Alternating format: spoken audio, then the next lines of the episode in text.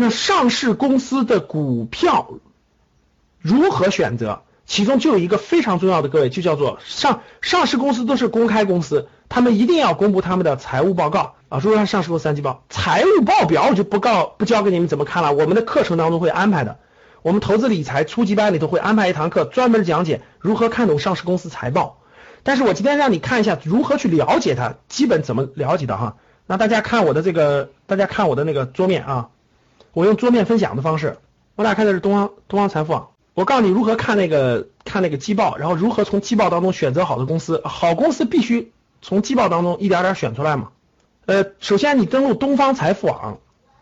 东方财富网里头呢有现在目前啊查很多资料和资讯，东方财富网是非常非常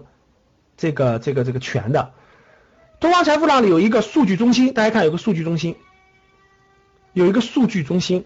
就在中间，行情中心、全球股市数据中心。数据中心里面有一个季报大全，如果各位这个很有意思的啊，因为你要知道上市公司告诉大家，所有上市的公司每年要披露四次财报啊，一季报、二季报、三季报和四季报。二季报就是年终报，四季报就是年底的那个年终报。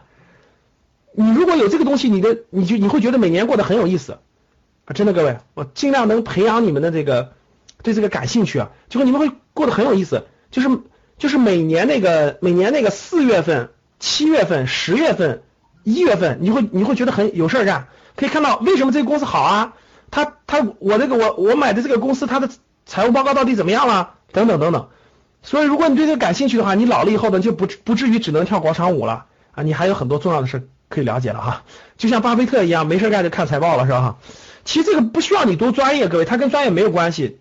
它会很有帮助，对于你理解整个商业世界。那大家看季报大全，点一下，就是这个东方财富网的那个首页有个数据中心。啊，刚才很多人看到了，数据中心里头有一个季报大全，你点一下季报大全，大家看就打开了一个，就打开了一个这个这个这个这个一个页面，这个页面里头呢，大家看那啊，这个页面里头呢就是整个的最新三季报，大家看那了。啊，三季报，这就是二零一五年的每个季度。大家看现在，现在二零一五年年报都已经出来一些预告了。二零一六年一季报现在都已经出来一些这个这个预告了，有些公司的预告就他自己自己预告出来了。那这个最新的三季报的业绩，二零一五年三季报业绩，大家看就就就全公布出来的，因为是十月份了，三季报的最后期限是十月二十九号、三十号就就要全部出来的。所以大家看，然后这里面你点一下，点击查看全三季报全部三季报的业绩。所以大家看啊，大家看这儿，三季报业绩就出来了。二二十二号今天披露了很多三季报哈，大家看这儿。那你打开以后呢，大家会可以，大家会看到，对，打开以后呢，大家会看到这个这个所有股票的这个三季报，就今天每天都在披露，每天都在几百家，因为总共有两千八百多家上市公司。他们的季报都是必须公开披露的，所以大家看，光一个十月二十二号，今天就迅速出了这么多公司都在披露他们的三季报。那一个公司，我们说一个公司好与不好，有个非常关键的，就是它是否是持续盈利的。就如果你对公司慢慢你培养出感情来，各位你就知道了，你会你会爱上这种好的公司，你就会特别喜欢好的公司。你如果一旦发现，就会觉得特别特别好，真的，因为你你大家想想，我们本来就在这些公司打工。我们如果是个好的公司，我们能成为他的，其实好公司你成你成为不了他的股东，你才会觉得很遗憾，对吧？哎呀，这么好的公司，我不能投资它，我不能分享它的收益，就跟十年以前你看到了百度，你看到了腾讯，你看到了阿里，你想他们没有上市，你想买它股票买不了，我觉得这才是一种遗憾。但有的公司你看到它非常好，你又能买它的股票，我觉得是一种很开心很开心的事儿，因为你可以分享它的收益和成长，